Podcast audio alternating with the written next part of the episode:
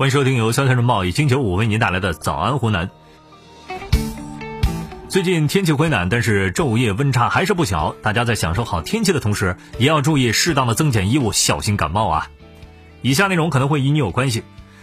清明假期马上就要到了，从车票预售的情况来看，今年的清明节假期客流较疫情期间将会出现井喷式的增长。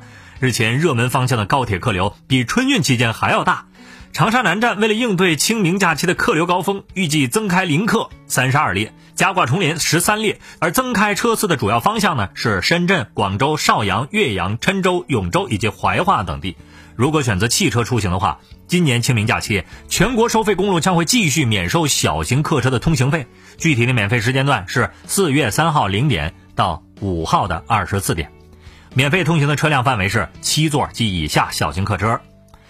呃，以下内容我们提个醒：高速逆行在任何时候都是非常危险的事儿。近日在沪昆高速上就出现了一台这样的小车，警方调查发现，这台车在沪昆高速、娄新高速多次掉头逆行了将近十公里啊，期间多次影响正常行驶的车辆，有的车一度在高速上被逼停。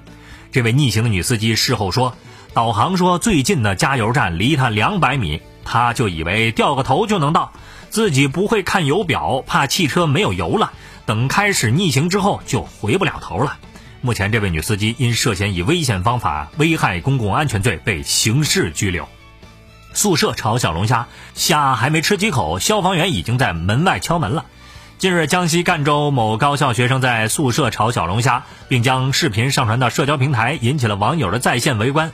有人称赞品卖相俱佳，还夸小伙子手艺不错。结果反手就艾特了赣州消防和江西消防官方号举报啊！随后赣州消防到宿舍查出炒小龙虾的作案工具，对该学生进行了安全教育，学生也主动承认了错误。对此，网友调侃：“这就是深夜放毒的下场啊！”啊，你知道了吗？消防员闻这味找上门来了。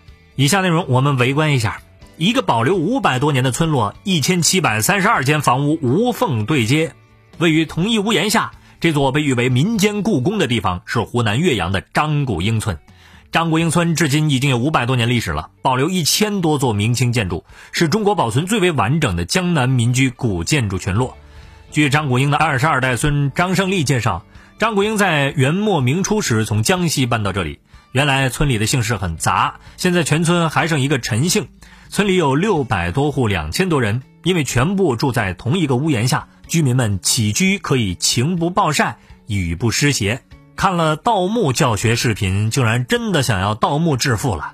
这四川的九零后李某为此吃了大苦头。李某此前一直在外地打工，去年回到家之后，加入了几个古董爱好群，偶然看到了盗墓教学视频，就有了盗墓致富的念头。两个月之后，他趁着夜里准备盗取当地的一座古墓，结果墓葬坍塌，他身体多处被压骨折。因为是违法行为，又不敢声张，家人借了十八万为他手术。李某自己也觉得生活无望，甚至想要轻生。直到在当地民警的帮助和开导之下，才走出了阴影。最终，李某被判有期徒刑一年六个月，并处罚金人民币五千元。盗墓电视剧表示：“这个锅我不背。”广西陈先生的儿子小伟小时候就被诊断出了患有肾病综合症，如今二十岁的年纪，体重还不到三十公斤。就在陈先生四处寻找治疗方案时，一位老同学将他拉进了一个微信群，并推荐了一款产品，还邀请陈先生去私人会所参加下午茶和聚会。陈先生的儿子吃了两瓶之后啊，并没有效果，但是想要退货的时候却遭遇到了拒绝。陈先生表示，私人会所后来换了地方，但是仍然以下午茶的方式邀请人参加产品推销活动，并且呢，不光卖珠宝啊，还开展美容业务。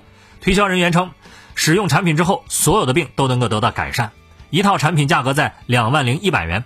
目前经举报之后，市场监管部门已经开展了进一步调查，并且表示这种产品缺乏相关的手续，不符合食品安全国家标准。